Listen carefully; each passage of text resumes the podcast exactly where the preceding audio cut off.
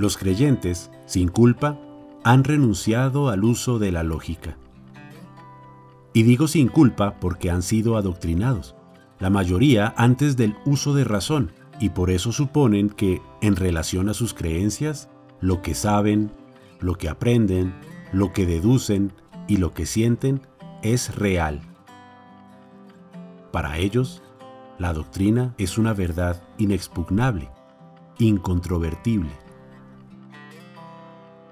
Pero, por supuesto, es una necesidad imperativa de los cultos eliminar de sus feligreses el pensamiento crítico, porque conocen de primera mano la debilidad de sus principios, que basan torpemente en mitos y supersticiones, lo que conlleva a una larga lista de imprecisiones, mentiras y contradicciones.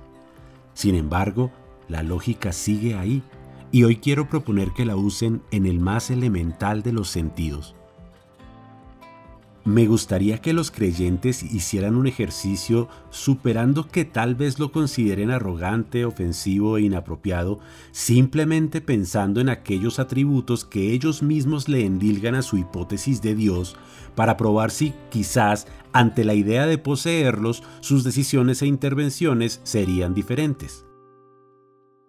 ¿Qué haría usted si fuera Dios?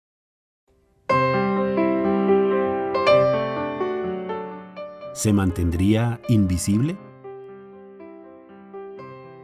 ¿Trabajaría de formas misteriosas? ¿Tendría un plan perfecto? ¿Exigiría adoración y pleitesía? ¿Se comunicaría misteriosamente con unos pocos y no clara, abierta y honestamente con todos? ¿Castigaría con decisiones genocidas las equivocaciones de la humanidad? ¿Estaría cómodo con la proliferación de las creencias, los cultos y las religiones? ¿Aprobaría el diezmo?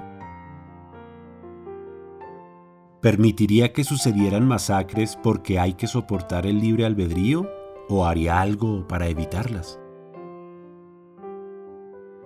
Se sentaría a mirar cómo las catástrofes naturales arrasan con pueblos dejando desolación, angustia y muerte, o por lo menos salvaría a la gente. ¿Curaría a unos pocos niños enfermos como premio a la oración y a la pleitesía? ¿O a todos, sin miramientos? ¿Dejaría que, en su nombre, se erigieran guerras fratricidas por siglos? Toleraría el racismo, el sectarismo, la segregación, la misoginia, la violación de los derechos de las minorías? ¿Encontraría la forma de alimentar a los niños para que no mueran de hambre? ¿Dejaría que le pasaran cosas malas a la gente buena?